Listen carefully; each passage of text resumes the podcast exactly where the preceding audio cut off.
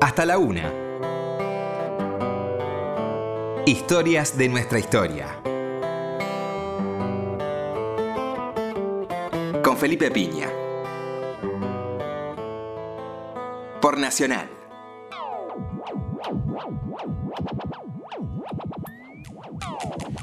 Hola, buenas noches, ¿cómo le va? Acá estamos nuevamente en Historia de nuestra historia, este espacio para reflexionar a esta hora donde comienza el fin de semana, un horario tranquilo, donde ya lo que no hiciste no lo vas a hacer ahora, por lo menos en términos de trámites, sí, todo lo que tenga que ver con el placer, con el descanso, con el pensamiento. Y te queremos acompañar a lo largo de esta hora hasta la una de la mañana aquí en Radio Nacional. Eh, vamos a hablar de alguien que, un amigo de la casa, podemos decir, a quien le hemos dedicado varios programas y siempre está bueno hablar de él, una figura polémica, interesante, un tipo cáustico, genial, inteligente, que se llamó Jorge Luis Borges. Vamos a dedicarle este programa entonces a don Jorge Luis Borges. Hasta la una. Historias de nuestra historia. Este personaje tan interesante, tan clave, probablemente uno de los mejores escritores en lengua hispana que existieron y que existen, porque evidentemente su literatura sigue viva, y que generó tanta polémica en la Argentina, donde una generación completa casi se lo pierde, ¿no? Porque era incorrecto leer a Borges por sus ideas políticas, que ciertamente transitaron bastante poco su literatura. Hay pocos cuentos de Borges donde uno abierta su antiperonismo, son dos o tres cuentos frente a una impresionante cantidad de cuentos maravillosos, de ficciones, eh, que te hacen pensar, reflexionar, volar con la imaginación. Vamos a escuchar nada más y nada menos que a Haroldo Conti, el querido Haroldo Conti, hablando de Borges, Cortázar, cómo fue amado y odiado Jorge Luis Borges. Bueno, Borges es un cuchillo clavado en la espalda de Sábato. Y Cortázar es una espada directamente, ¿no? Hay cuestiones personales en eso. Él también, como muchos de nosotros, ha sido periódicamente detractor y admirador de Borges. Cuando no lo puede derrotar, lo que tiene que Borges tiene una suma habilidad. Eh, como se pone más allá de la literatura, en el fondo le porta un comino. Es decir, en el fondo eh, Borges está trabajado por una cosa que creo que me pasa a mí también la futilidad de la vida. Jorge Luis Borges nació en 1899, casi con el siglo, y de muy chiquito empezó a acercarse a la literatura. Ya a los seis años se cuenta eh, que había escrito una primera fábula en torno al Quijote, o sea que ya venía leyendo al Quijote. Esta fábula la tituló La víscera fatal. Y a los 10 años comenzó a publicar ¿eh? una brillante traducción al castellano del Príncipe Feliz de Oscar Wilde. Eh, la familia Borges en 1914 está en los escenarios bélicos europeos, porque eh, allí andan por Bélgica, por Europa, y evidentemente el entorno lo lleva a leer a los clásicos europeos como Voltaire, Victor Hugo, y, evidentemente también empieza a tomar nota de los nuevos movimientos literarios que se dan en Europa. Es interesante escuchar entonces a Borges hablando sobre su padre anarquista, sus primeras lecturas, ¿eh? estas impresiones sobre aquella infancia que tanto lo marcó. Su padre era un pacífico profesor de inglés. Sí, pero también era anarquista individualista, lector de Spencer, descreía del gobierno, de los gobiernos en general. Sí, era profesor de. No, era profesor de este, psicología. Era poeta romántico también. Era poeta también y ha dejado unos, y unos buenos sonetos. Pero él quiso que se cumpliera en mí el destino que no pudo cumplirse en él, el destino de escritor. Luego yo supe desde niño que mi destino sería un destino literario. eso me fue indicado de un modo tácito, que es el único modo de indicar las cosas, que se den por sentadas. Y yo desde niño supe que mi destino sería un destino literario. Y mi padre me franqueó su biblioteca, una biblioteca en su mayor parte de libros ingleses. Y yo me eduqué en esa biblioteca. Y recuerdo, entre los libros, recuerdo una edición de Garnier del Quijote. Esa edición yo la leí, la releí, y muchos años después, cuando volví a Buenos Aires, quise releer el Quijote en la misma edición. Me costó bastante trabajo conseguirla, con los mismos grabados en acero. Yo pensaba que esa era la edición del Quijote, siendo la primera que yo había leído. Que yo, yo he pasado la vida leyendo y tengo, tengo buena memoria para versos y, hasta algún tiempo para este, páginas en prosa también. Hay una permanente presencia de literatura e historia en la obra de Borges, ¿no? Aparecen episodios de la independencia, la mención de su abuelo.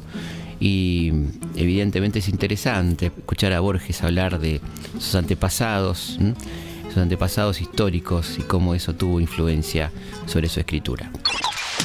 Soy descendiente de señor Juan de Garay, que fundó la ciudad de Buenos Aires, y de otro Jerónimo Luis de Cabrera, andaluz, que fundó la ciudad de Córdoba.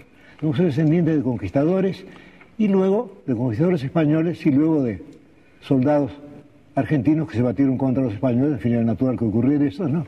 Y luego de guerreros del Paraguay, en fin, una familia de soldados la mía. En esa El lado de mi abuela inglesa es una familia de, pastores protestantes, esto lo cual me parece bien también, porque quiere decir que llevo la Biblia en la sangre de algún modo.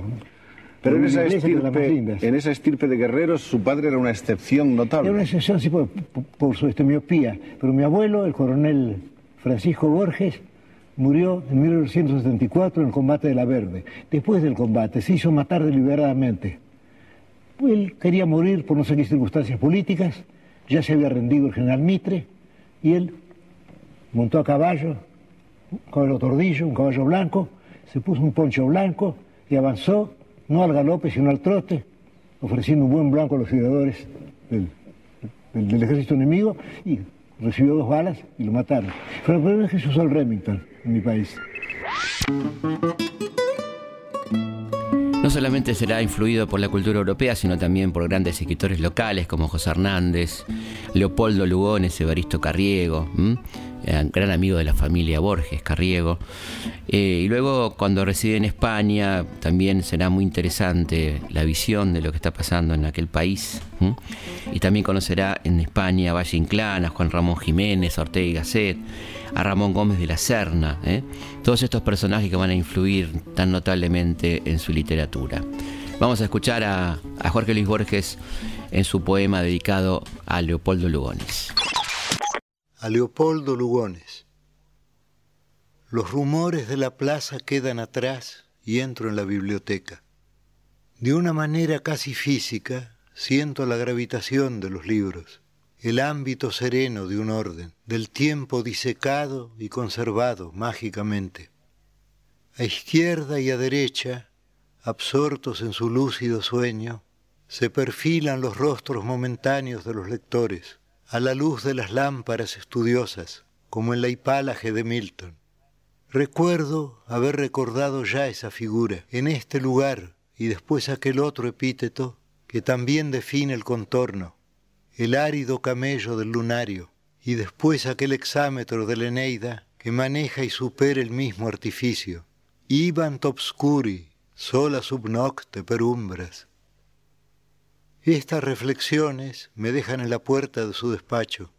Entro, cambiamos unas cuantas convencionales y cordiales palabras y le doy este libro. Si no me engaño, usted no me malquería, Lugones, y le hubiera gustado que le gustara algún trabajo mío. Ello no ocurrió nunca, pero esta vez usted vuelve las páginas y lee con aprobación algún verso ¿Acaso porque en él ha reconocido su propia voz? ¿Acaso porque la práctica deficiente le importa menos que la sana teoría? En este punto se deshace mi sueño, como el agua en el agua. La vasta biblioteca que me rodea está en la calle México, no en la calle Rodríguez Peña, y usted, Lugones, se mató a principios del 38. Mi vanidad y mi nostalgia han armado una escena imposible. Así será, me digo, pero mañana yo también habré muerto, y se confundirán nuestros tiempos, y la cronología se perderá en un orbe de símbolos, y de algún modo será justo afirmar que yo le he traído este libro y que usted lo ha aceptado. Para 1921, comienzo de la década del 20, gobernaba la Argentina alvear los años locos en los Estados Unidos, la euforia, el Charleston, el jazz. ¿eh? Ahí estaba don Jorge Luis Borges de regreso a su país, un país próspero por aquel entonces, la quinta potencia mundial, se decía de la Argentina, y una de las mecas de la literatura, la cultura, una gran capital cultural de habla hispana, sin duda. Y en ese contexto de, proliferación de publicaciones y de cafés y de conferencias, Jorge Luis Borges va a participar de dos revistas literarias, Prisma y Proa, donde firma el primer manifiesto ultraísta de nuestro país. Y finalmente, eh, luego de otro viaje a Europa, va a publicar su primer libro de versos, nada más y nada menos que Fervor de Buenos Aires en 1923. Vamos a escuchar entonces a Jorge Luis Borges con ese poema extraordinario que hace referencia también a su barrio, ¿no? a su querido barrio de Palermo, Fundación Mítica de Buenos Aires. Diré Fundación Mítica de Buenos Aires. Es un poema escrito hace tanto tiempo que lo veo como ajeno. No me arrepiento de sus faltas, que sin duda son muchas, ni puedo vanagloriarme de sus méritos si es que algunos tienen. Lo releo y me parece escrito por otra persona, por una persona que no me es antipática, pero que ciertamente no es el Borges que está hablando ahora. Fundación mítica de Buenos Aires. Y fue por este río de sueñera y de barro que las proas vinieron a fundarme la patria, irían a los tumbos, los barquitos pintados, entre los camalotes de la corriente zaina. Pensando bien la cosa, supondremos que el río era azulejo entonces, como oriundo del cielo, con su estrellita roja para marcar el sitio en que ayunó Juan Díaz y los indios comieron.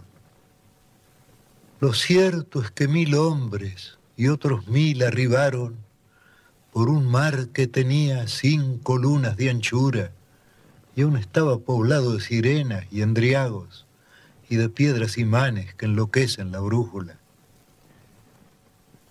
Prendieron unos ranchos trémulos en la costa, durmieron extrañados, dicen que en el riachuelo, pero son embelecos fraguados en la boca.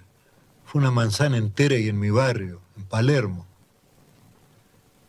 Una manzana entera, pero en mitad del campo, presenciada de auroras y lluvias y suestadas, la manzana pareja que persiste en mi barrio, Guatemala, Serrano, Paraguay, Gorruchaga. Un almacén rosado como revés de naipe brilló y en la trastienda conversaron un truco. El almacén rosado floreció en un compadre, ya patrón de la esquina, ya resentido y duro. El primer organito salvaba el horizonte, con su achacoso porte, su habanera y su gringo el corralón seguro, yo opinaba y digoyen, algún piano mandaba tangos desaboridos. Una cigarrería ahumó como una rosa el desierto, la tarde se había ahondado en ayeres, los hombres compartieron un pasado ilusorio, solo faltó una cosa, la vereda de enfrente. A mí se me hace cuento que empezó Buenos Aires, la juzgo tan eterna como el agua y el aire. En este programa que donde hablamos de historia no podemos pasar por alto un poema maravilloso, el poema conjetural, donde se refiere a la suerte de aquel hombre que supo ser el presidente del Congreso de Tucumán, eh, donde sanciona la independencia y que va a morir envuelto en las guerras civiles. Estoy hablando de ese hermoso poema conjetural de Jorge Luis Borges. Poema conjetural. El doctor Francisco Laprida, asesinado el día 22 de septiembre de 1829 por los montoneros de Aldao, piensa antes de morir. Zumban las balas en la tarde última. Hay viento y hay cenizas en el viento. Se dispersan el día y la batalla deforme y la victoria es de los otros Vencen los bárbaros, los gauchos vencen. Yo que estudié las leyes y los cánones, yo Francisco Narciso de la Prida, cuya voz declaró la independencia de estas crueles provincias derrotado, de sangre y de sudor, manchado el rostro, sin esperanza ni temor, perdido, huyo hacia el sur por arrabales últimos. Como aquel capitán del purgatorio que huyendo a pie y ensangrentando el llano, fue cegado y tumbado por la muerte, donde un oscuro río pierde el nombre, hacia habré de caer, hoy es el término.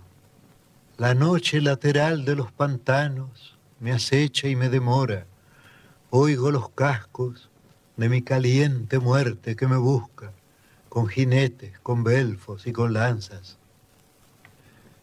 Yo que anhelé ser otro, ser un hombre, de sentencias, de libros, de dictámenes, a cielo abierto yacer entre ciénagas, pero me endiosa el pecho inexplicable, un júbilo secreto, al fin me encuentro con mi destino sudamericano.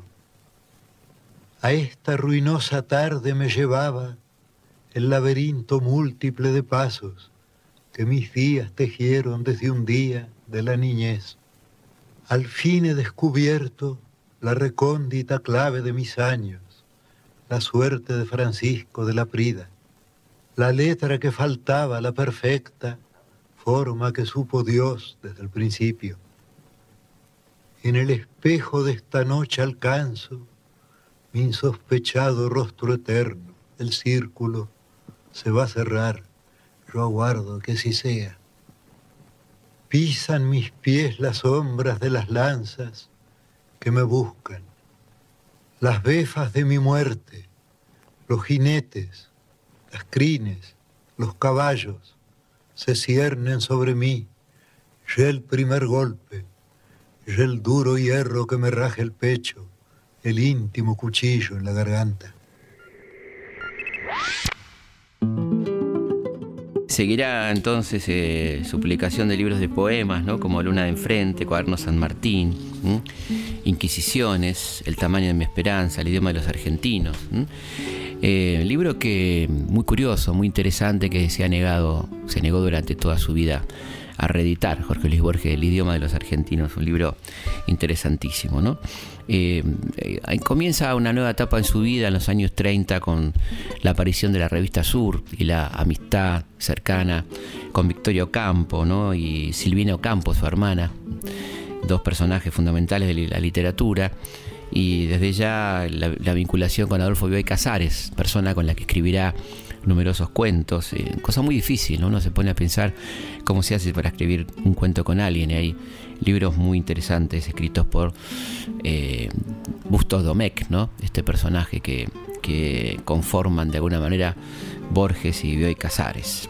De la hermosa entrevista que pasa cada tanto el canal Encuentro de Solar Serrano, vamos a escuchar un fragmento justamente hablando de su amistad, ¿no? quizá uno de sus más grandes amigos, Bioy Casares, Adolfo Bioy Casares, que tiene un libro maravilloso y altamente recomendable que se llama Borges, de sus viajes eh, a la casa de Victoria en el Tigre, en, bueno, en la zona norte de Buenos Aires, donde tomaba el ferrocarril Mitre y mucho de ese libro tiene que ver con esos diálogos de tren, los diálogos con Victoria, anécdotas.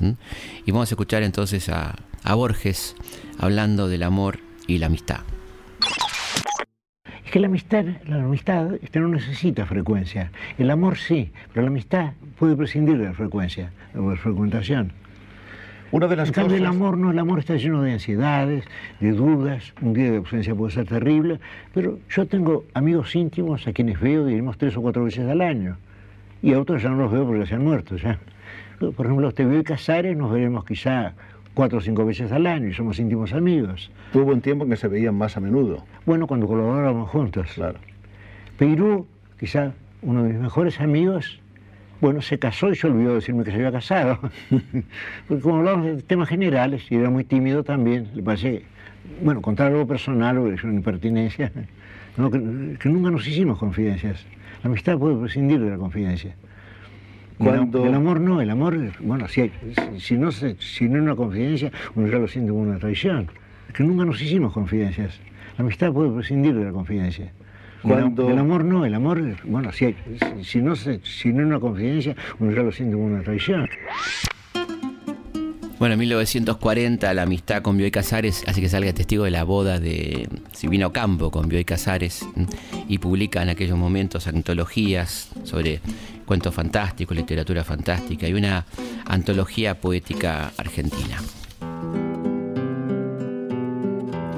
Para ponerle algo de música al programa, que mejor que la Milonga de Jacinto Chiclana por Astor Piazzolla, interpretada por Jairo. Me acuerdo, fue en Valvanera, en una noche lejana, que alguien dejó caer el nombre de un tal Jacinto Chiclana. Algo se dijo también de una esquina y de un cuchillo. Los años no dejan ver el entrevero y el brillo. ¿Quién sabe por qué razón me anda buscando ese nombre? Me gustaría saber habrá sido aquel hombre. Alto lo veo y cabal, con el alma comedida, capaz de no alzar la voz y de jugarse la vida.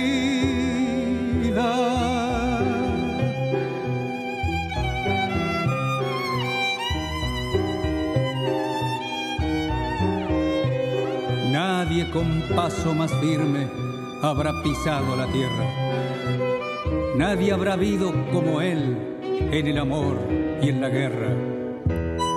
Sobre la huerta y el patio las torres de Valvanera y aquella muerte casual en una esquina cualquiera. Solo Dios puede saber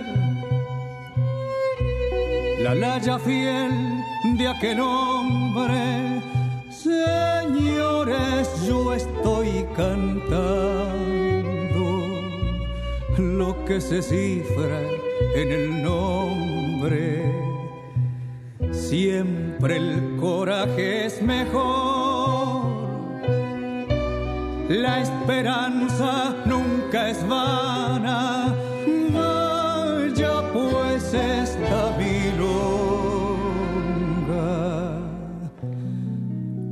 Jacinto Chiclana.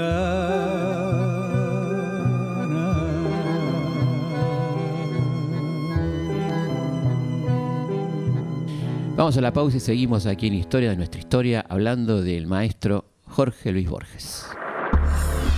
Historias de nuestra historia. Por Nacional.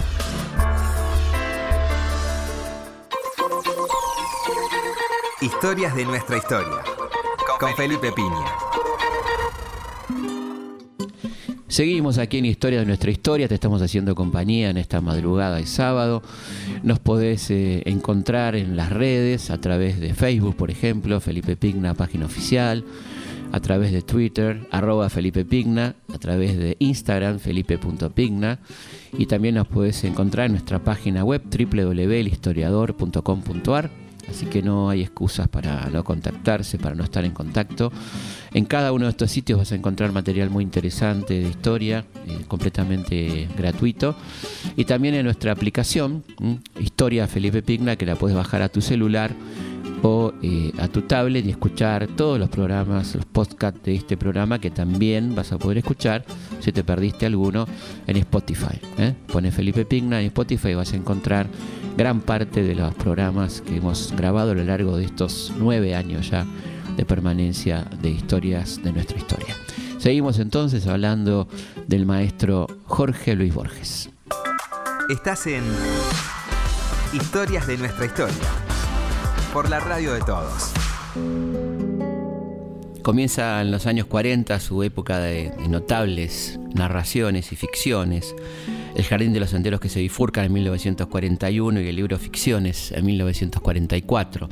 Hay una obra maestra para todos los que nos interesa la memoria la historia, recordar, que Funes el Memorioso, ¿eh? un cuento de los más extraordinarios que ha escrito Borges. Y vamos a ver qué tiene para decir Borges sobre aquel cuento extraordinario de Funes el Memorioso.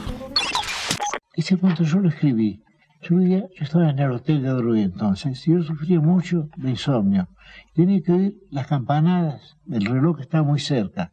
Y ese reloj daba la hora el cuarto de hora, la media hora, el menos cuarto, la otra hora, iba midiendo el, insomnio. Entonces yo pensé, bueno, yo no puedo dormirme porque para dormirme tendría que olvidarme de mi cuerpo, del reloj, de las diversas piezas del hotel, de los eucaliptos afuera, del pueblo afuera, bueno, de todo. Y, y, dormir es olvidarse.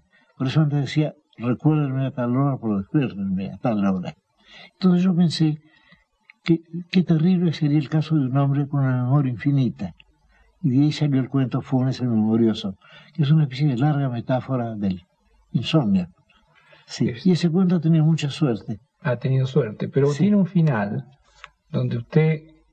Yo, no recuerdo el final. Recuerdo esa idea del hombre abrumado por una memoria infinita. Es decir, lo que debería ser un bien es una maldición para él. Pero eso ocurre en tantos cuentos míos, el Aleph, el Zair, el libro de arena, cosas mágicas que acaban por enloquecido por matar a quien las tiene. El peronismo es un momento interesante y curiosamente paradójico para Borges, porque su hermana y su madre sufren la persecución, su hermana Nora, la gran pintora, que van a ser detenidas, incluso él la pasa muy mal, eh, firma algunos manifiestos que hacen que el gobierno peronista lo separe de su cargo de bibliotecario y lo destine a inspector de aves de corral, cosa que él responde muy irónicamente que agradece el nombramiento pero que se siente incapacitado para tal función. Eh, y curiosamente será durante el peronismo cuando es este miembro importante, llega a ser presidente de la Sociedad Argentina de Escritores en 1950 y publica nada más y nada menos que la LEF en 1949. Son paradojas, ¿no? Que en aquel momento donde él la pasó tan mal, donde se sintió tan incómodo con el régimen peronista, escribe uno de sus cuentos más extraordinarios, que es el Aleph. En 1955, con la Revolución Libertadora, le llegarán a Borges, como él dice, los libros y la noche. Va a ser designado director de la Biblioteca Nacional, de ese hermoso edificio de la calle México, donde tendría además una casita, y donde él disfrutaría del olor, del palpar esos libros, de que se los puedan leer, se los puedan acercar, pero ya lamentablemente ese millón de libros serán ilegibles para él. Su ceguera es prácticamente total y él habla ahí de su color amarillo, pero escuchemos a Borges hablar de su ceguera, qué significaba la ceguera para él. Daneses, estudió noruego, le escribió una carta en, noruego a Ibsen, y luego estudió griego, latín, supo de algún modo todos los idiomas y escribió en un idioma inventado por él, un idioma del cual que es difícilmente comprensible, pero que se distingue por una música extraña, Joyce trajo una música nueva al idioma inglés y Joyce dijo valerosamente y mendazmente, de todas las cosas que me han sucedido, creo que la menos importante es el haberme quedado ciego y ha dejado esa vasta obra, el Finnegan's Wake y el Ulises, y todo eso ejecutado en la sombra, todo eso puliendo las frases en su memoria, trabajando a veces una, una sola frase, un solo día, y luego escribiéndola y luego corrigiéndola. Y todo eso en medio de la ceguera. Es decir, ya tenemos, creo, bastantes ejemplos. Algunos tan ilustres que me da vergüenza haber hablado de mi caso personal, salvo por el hecho de que la gente siempre espera confidencia y yo no tengo por qué negarle las mías, aunque desde luego parece absurdo poner mi nombre junto a los otros nombres que he tenido ocasión de pronunciar. Y ahora volvamos a la ceguera. He dicho que la ceguera es un modo de vida. Y un modo de vida que no es totalmente malo, totalmente maligno, totalmente perverso. Recordemos aquellos versos del mayor poeta español, de Fray Luis de León. Vivir quiero conmigo, gozar quiero del bien que debo al cielo, a solas sin testigo, libre de amor, de celo, de odio, de esperanzas, de recelo. Pues bien, para mí Vivir sin odio es fácil, ya que yo nunca he sentido odio. Pero vivir sin amor creo que es imposible, creo que felizmente imposible para cada uno de nosotros. Pero sin embargo al principio, vivir quiero conmigo, gozar quiero del bien que debo al cielo. Y si aceptamos que en, en el bien del cielo puede estar la sombra, entonces ¿quién vive más consigo mismo? ¿Quién puede explorarse más? ¿Quién puede conocerse más a sí mismo? Según la sentencia socrática, ¿quién puede conocerse más que un ciego? Un ciego es una persona mirada con simpatía por todos, porque forzosamente tiene que pasar horas de soledad. Y para un escritor esto no es malo. El escritor vive, la tarea de ser poeta no es una tarea que se cumple con un determinado horario. Nadie es poeta, digamos, de 8 a 12 y de 2 a 6. Quien es poeta es poeta continuamente, se ve asaltado por la poesía continuamente. De igual modo que un pintor, supongo yo, siente que las formas y los colores están asediándolo, o que un músico siente que el extraño mundo de los sonidos, el mundo más extraño del arte, está buscándolo siempre, que melodías, y por qué no, discordias también, que, que lo buscan. Pues bien, para esa tarea, para la tarea del arte, la ceguera no es del todo una desdicha, puede ser un instrumento. Desde luego, creo que un escritor, o todo hombre, debe pensar que todo lo que le ocurre es un instrumento, todas las cosas le han sido dadas para un fin, y esto tiene que ser más fuerte en el caso de un artista.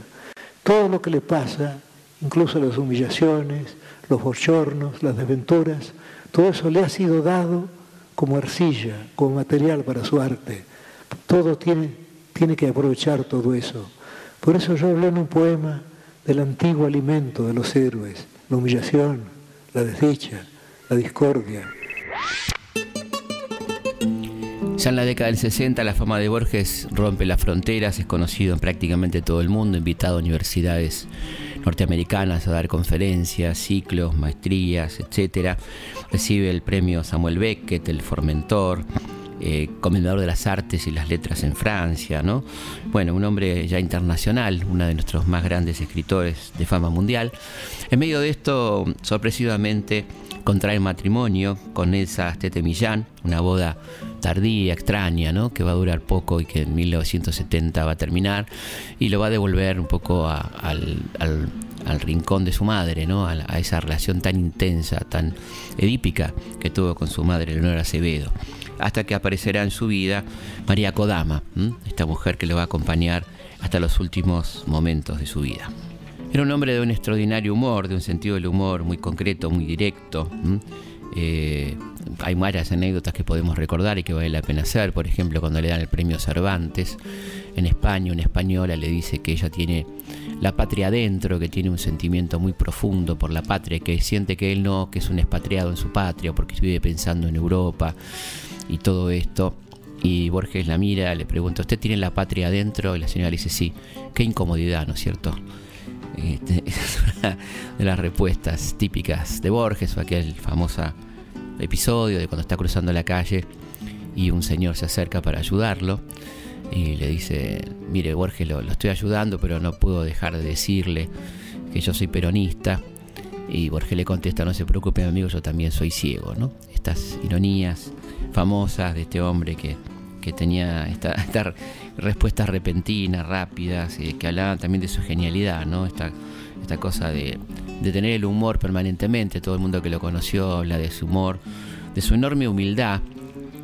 Me consta porque he tenido la suerte de acompañarlo a conferencias que mi padre organizaba y he tenido muchos diálogos con él. Es una persona que no hablaba jamás de él, hablaba de sus personajes, de su literatura, de la fantasía, de los personajes homéricos, de la divina comedia, del este, de las mil y una noches, pero no hablaba de él, no le gustaba hablar de él, no era una persona autorreferencial, muy lejos de los famosos autores de Joy Platero.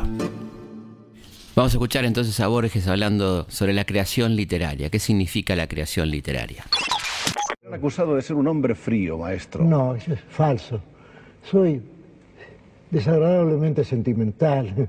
Soy un hombre, estoy muy sensible. Ahora, cuando escribo, trato de, bueno, de es tener cierto pudor, ¿no? Y como escribo por medio de símbolos, y nunca me confieso directamente, la gente supone que esa álgebra corresponde a una este frialdad, pero no es así, es lo contrario. Esa álgebra es una forma del pudor y de la emoción, desde luego. La tarea, la tarea del arte es esa, es transformar, digamos, lo que nos ocurre continuamente, transformar todo eso en símbolos, transformarlo en música, transformarlo en algo que puede perdurar en la memoria de los hombres. E, es nuestro deber ese, tenemos que cumplir con él, si no nos sentimos muy desdichados. en el caso del escritor, o en el caso de todo artista, tiene el deber, él, gozoso de ver muchas veces, de este, transmutar todo eso en símbolos. Esos símbolos pueden ser, me imagino, pueden ser colores, pueden ser formas, pueden ser sonidos. En el caso del poeta son sonidos también son palabras y, este, fábulas, relatos, poesías. Quiero decir que, que la tarea del poeta es continua, porque no se trata de trabajar de tal hora a tal hora. Uno continuamente uno está recibiendo algo del mundo externo. Y todo eso tiene que ser transmutado y ser eventualmente transmutado. Bueno, como te puedes imaginar, nos resulta muy difícil elegir audios, ¿no? Tantos audios y tanta genialidad de Borges, pero hay cosas que lo fascinan particularmente, como el ajedrez, como el ajedrez, eh, entendiéndolo como un juego histórico, ¿no? Y te va contando eh, su historia, de dónde viene, qué significan sus piezas, toda esta cosa que tenía él con, este juego tan particular, juego ciencia, que fue el ajedrez. Ajedrez en su grave rincón los jugadores rigen las lentas piezas. El tablero los demora hasta el alba en su severo ámbito en que se odian dos colores. Adentro irradian mágicos rigores las formas, torre homérica, ligero, caballo, armada reina, rey postrero, oblicuo alfil y peones agresores. Cuando los jugadores se hayan ido, cuando el tiempo los haya consumido, ciertamente no habrá cesado el rito. En el oriente se encendió esta guerra, cuyo anfiteatro es hoy toda la tierra. Como el otro, este juego es infinito.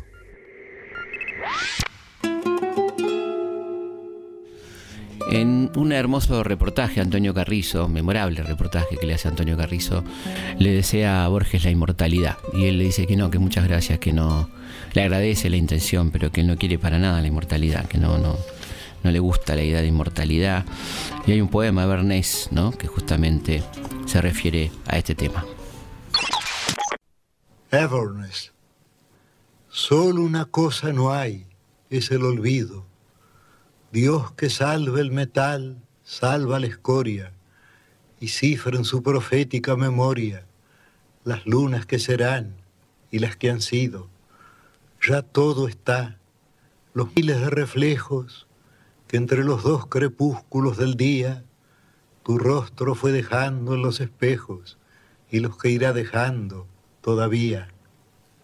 Y todo es una parte del diverso cristal de esa memoria, el universo. No tienen fin sus arduos corredores y las puertas se cierran a tu paso. Solo del otro lado del ocaso verás los arquetipos y esplendores. Bueno, no puede faltar en esta especie de antología borgiana eh, el laberinto, ¿no? Ese, ese elemento recurrente en los poemas y en los escritos de Borges. Vamos a escuchar entonces El laberinto. El laberinto.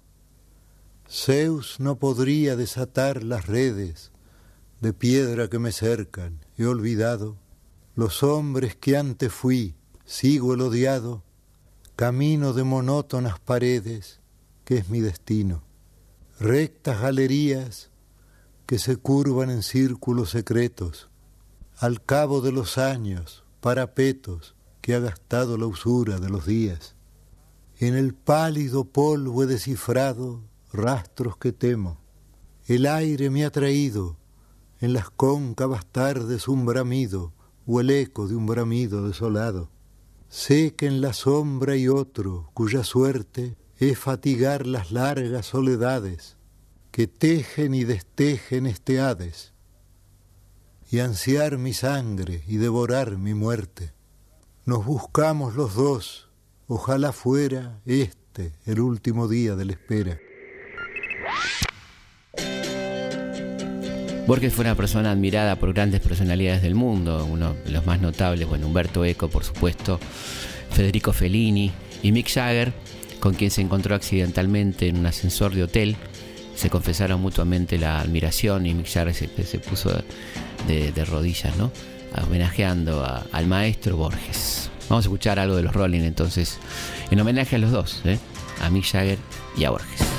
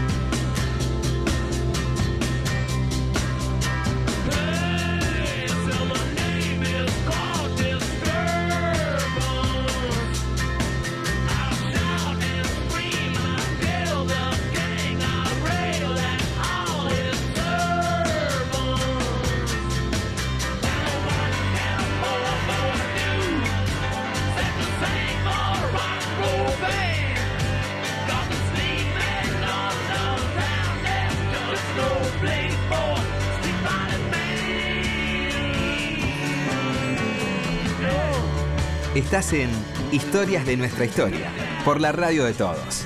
Un tema importante en su vida fue la dictadura militar a la que comenzó apoyando y que luego sería un hombre muy crítico de eso, ¿no? Lamentablemente la Academia Sueca no tomó nota de este cambio, de este arrepentimiento público de Jorge Luis Borges, que se comienza a manifestar antes de Malvinas, cuando empieza a firmar solicitadas por los desaparecidos.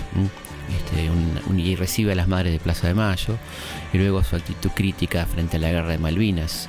Eh, la Academia Sueca eh, cometió varios errores, ¿no? Uno, darle el Premio Nobel de la Paz a Henry Kissinger, a Barack Obama, ¿eh? no habérselo dado a Mahatma Gandhi. Recordemos que este premio está desde 1905, podrían habérselo dado al símbolo máximo de la paz mundial, y no haberle dado el Premio Nobel de Literatura a don Jorge Luis Borges, ¿no? Este, cosa que lamentablemente se mantuvo hasta su muerte y siempre era un candidato este, expectante, cosa que no ocurrió. Pero es interesante decir que mm, tuvo la valentía, el coraje de arrepentirse, de decir que se había equivocado, que no tenía la información correcta, y fue muy importante la presencia de su firma en aquellas a veces solitarias solicitadas de las madres de los desaparecidos durante la dictadura militar. Es interesante entonces escuchar estas opiniones de Borges sobre la transición a la democracia, ese difícil camino que iniciaba Raúl Alfonsín en 1983. Yo dije que yo había descreído de la democracia, que yo creía que la democracia era, como dijo Carlyle, el caos provisto de urnas electorales, pero que ese caos, el 30 de octubre, había demostrado su hermosa voluntad de ser un cosmos. Y creo que ahora estamos en camino de serlo, pero desde luego va a ser una tarea este, difícil, ya que, bueno, se trata de, bueno, de que una estegonía resucite, pero sin duda va a resucitar, pero creo que nuestra convalecencia va a ser lenta, ya que al cabo de, bueno, por lo menos seis, siete años, quizás más de desgobierno, es difícil que este país se levante, pero todo depende de cada uno de nosotros, de cada uno de ustedes. Yo también trataré de hacer algo, aunque me da, es difícil, le puedo hacer mucho. He cumplido 84 años, cometí la imprudencia de nacer en Buenos Aires el año 1899, el penúltimo año del siglo, pero seguiré trabajando con todos ustedes. Jorge Luis Borges dejó una especie de testamento televisivo en aquel programa de Soler Serrano, eh, cuando le pregunta por la muerte. Eh, y esta muerte que él elige como, lugar para, para, morir, Ginebra, su amada Ginebra, ¿no? donde había pasado momentos gratos en su infancia, en su juventud. Y esto decía entonces, eh, frente a esta pregunta de Soler Serrano sobre la muerte y sobre si, si quiere dejar un testamento, don Jorge Luis Borges. Maestro Borges, todos esperamos que pasen muchos años, que volvamos a verle dentro de cuatro o cinco años por aquí para entrevistarle no, cuatro o cinco años no, espero que estemos, ¿eh? que estemos en Estocolmo cuando le den a usted por pues, fin pues yo soñé, ese premio pues yo soñé esta mañana que me moría. No. Sí, que sentía una gran sensación de alivio. Me desperté de ese sueño, cuando me moría, sintiéndome francamente feliz. Bueno, pero porque había sido un sueño, digo yo. No, no, no. ¿No? Porque sentí que me moría y que eso era una evasión, una libertad. Usted se atreve a darnos aquí un breve testamento de urgencia. ¿Qué querría usted dejar dicho directamente, no a través de los versos, ni a través de los cuentos, sino, a través de la televisión? Cordis, a través de la palabra viva. ¿A quién? ¿Qué querría usted dejar a todos sus amigos del mundo? ¿Qué mensaje? ¿Qué encargos? yo no tengo ningún mensaje. Les aconsejo que lean a otros autores, que se olviden de mí. Borges... Es un consejo muy sincero, sí. Olvídense de Borges. Hay tantos otros muy superiores. Bueno, nos parece ideal para ir cerrando el programa. Espero que te haya gustado este recorrido vertiginoso por la obra, la palabra de Jorge Luis Borges. Algo que no podemos dejar de poner, que de alguna manera expresa su sentimiento, que es Borges y yo. Borges y yo. Al otro, a Borges, es a quien le ocurren las cosas. Yo camino por Buenos Aires y me demoro, acaso ya mecánicamente, para mirar el arco de un zaguán y la puerta cancel. De Borges tengo noticias por el correo y veo su nombre en una terna de profesores o en un diccionario biográfico. Me gustan los relojes de arena los mapas, las etimologías, la tipografía del siglo XVIII, el sabor del café y la prosa de Stevenson. El otro comparte esas preferencias, pero de un modo vanidoso, que las convierte en atributos de un actor. Sería exagerado afirmar que nuestra relación es hostil. Yo vivo, yo me dejo vivir para que Borges pueda tramar su literatura, y esa literatura me justifica. Nada me cuesta confesar que ha logrado ciertas páginas válidas, pero esas páginas no me pueden salvar, quizá porque lo bueno ya no es de nadie, ni siquiera del otro, sino del lenguaje o la tradición. Por lo demás, yo estoy destinado a perderme definitivamente, y sólo algún instante de mí podrá sobrevivir en el otro. Poco a poco voy cediéndole todo aunque me consta su perversa costumbre de falsear y magnificar. Spinoza entendió que todas las cosas quieren perseverar en su ser. La piedra eternamente quiere ser piedra y el tigre un tigre. Yo he de quedar en Borges, no en mí, si es que alguien soy, pero me reconozco menos en sus libros que en muchos otros, o que en el laborioso rasgueo de una guitarra. Hace años yo traté de librarme de él y pasé de las mitologías del arrabal a los juegos con el tiempo y con lo infinito. Pero esos juegos son de Borges ahora y tendré que idear otras cosas. Así mi vida es una fuga y todo lo pierdo y todo es del olvido o del otro. No sé cuál de los dos escribe esta página.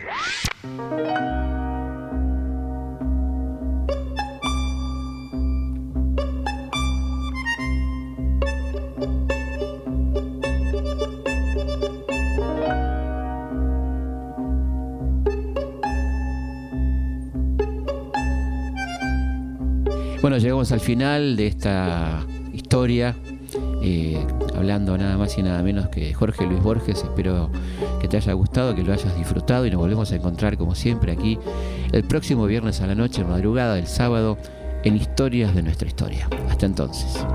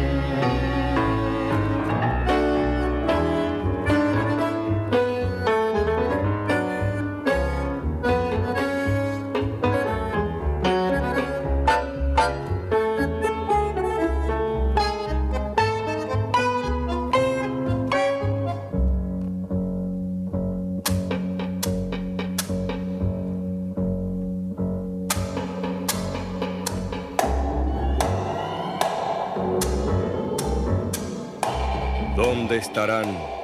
Pregunta la elegía de quienes ya no son. Como si hubiera una región en que el ayer pudiera ser el hoy, el aún y el todavía.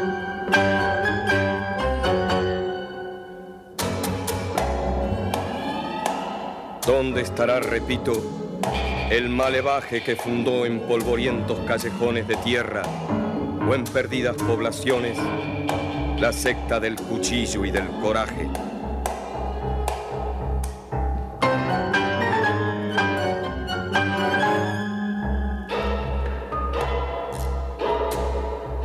¿Dónde estarán aquellos que pasaron, dejando a la epopeya un episodio, una fábula al tiempo, y que sin odio, lucro o pasión de amor, se acuchillaron?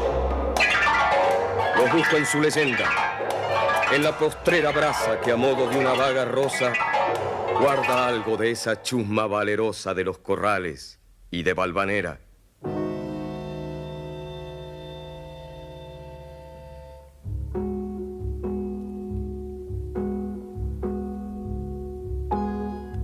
Qué oscuros callejones o qué yermo del otro mundo habitará la dura sombra de aquel que era una sombra oscura.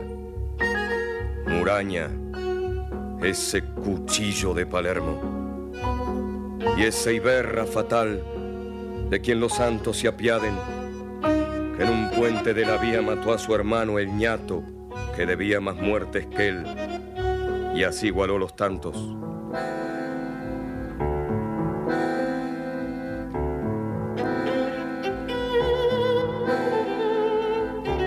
Una mitología de puñales lentamente se anula en el olvido. Una canción de gestas se ha perdido en sórdidas noticias policiales. Hay otra brasa, otra candente rosa de la ceniza que los guarda enteros. Ahí están los soberbios cuchilleros y el peso de la daga silenciosa. Aunque la daga hostil o esa otra daga, el tiempo los perdieron en el fango. Hoy, más allá del tiempo y de la ciaga muerte, esos muertos viven en el tango. En la música están, en el cordaje de la terca guitarra trabajosa que trama en la milonga aventurosa la fiesta y la inocencia del coraje. Gira en el hueco la amarilla rueda de caballos y leones y oigo el eco de esos tangos de arolas y de greco que yo he visto bailar en la vereda en un instante que hoy emerge aislado, sin antes ni después, contra el olvido y que tiene el sabor de lo perdido, de lo perdido y lo recuperado. En los acordes hay antiguas cosas, el otro patio y la entrevista parra. Detrás de las paredes recelosas, el sur guarda un puñal y una guitarra.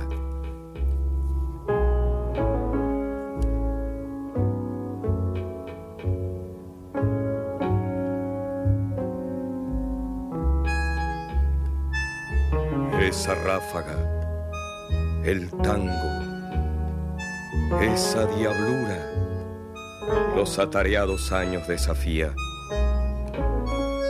Hecho de polvo y tiempo, el hombre dura menos que la liviana melodía, que solo es tiempo.